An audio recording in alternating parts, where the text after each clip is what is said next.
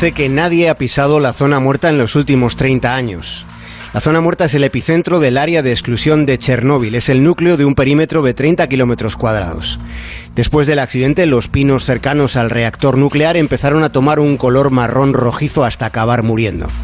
Ese espacio fue llamado el Bosque Rojo, y algo similar le sucedió a toda la flora y la fauna en torno a la central nuclear. Pero eso sucedió hace 30 años. Después y sin la presencia del ser humano, allí ha sucedido algo muy sorprendente, algo que ni los expertos logran explicarse. La zona muerta se ha llenado de vida hasta poder ser considerado uno de los territorios con mayor biodiversidad de toda Europa. Lo ocurrido roza lo increíble, lo ha dicho en una entrevista en La Vanguardia el neurobiólogo vegetal Stefano Mancuso.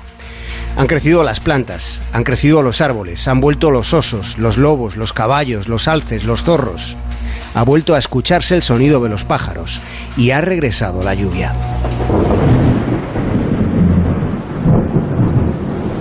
Dice Stefano Mancuso que los hechos demuestran que el ser humano es mucho más peligroso para el planeta que la radiación nuclear. La naturaleza ha obrado un milagro porque ha absorbido toda la radiactividad, aunque ese virtuosismo de la vegetación entraña todavía un riesgo. Un incendio en aquellos bosques devolvería toda esa radiactividad a la atmósfera. Y el mayor peligro de incendio es el ser humano. En cambio, las plantas demuestran un interés máximo en la supervivencia de la naturaleza y lo hacen con mecanismos biológicos exquisitos. Because plants are not just able to live, they are able to sense. Las plantas pueden sentir, tienen una capacidad perceptiva mucho más sofisticada que los animales. Esto es una certeza que en las escuelas no se enseña lo suficiente. Desde la infancia deberíamos entender que nuestra propia existencia, la vida, depende directamente de las plantas.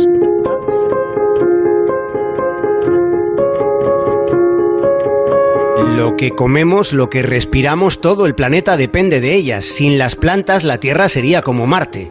Las plantas son la divina providencia. En cambio, la actitud de los humanos hacia la vegetación es de absoluta superioridad.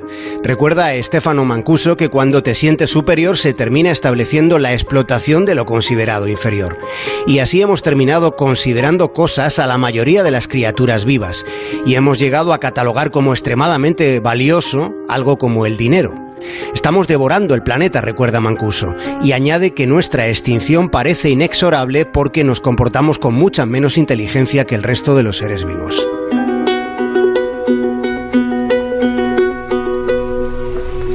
Tanto se habla de la inteligencia artificial y se dice muy poco de la inteligencia vegetal.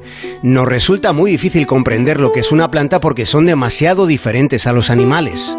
Pero las plantas son capaces de memorizar, son capaces de aprender. Esa es una novedosa revelación. Pero además son capaces de convivir y representan una posibilidad para la salvación. Porque el principal problema de la emergencia climática es el aumento del anhídrido carbónico en la atmósfera. Por eso sería urgente cubrir todas las ciudades del mundo con vegetación. Y no basta con parques y jardines, se trata de cubrirlo todo con plantas. Tengan en cuenta que el 70% del CO2 se genera en las ciudades y con las plantas podríamos eliminarlo. Para afrontar el gran reto, el mayor al que se haya medido el ser humano, es imprescindible un cambio de mentalidad, un cambio de cultura. Dice Stefano Mancuso que el futuro depende de que seamos capaces de comprender a las plantas. La fórmula es barata, es sencilla y es posible.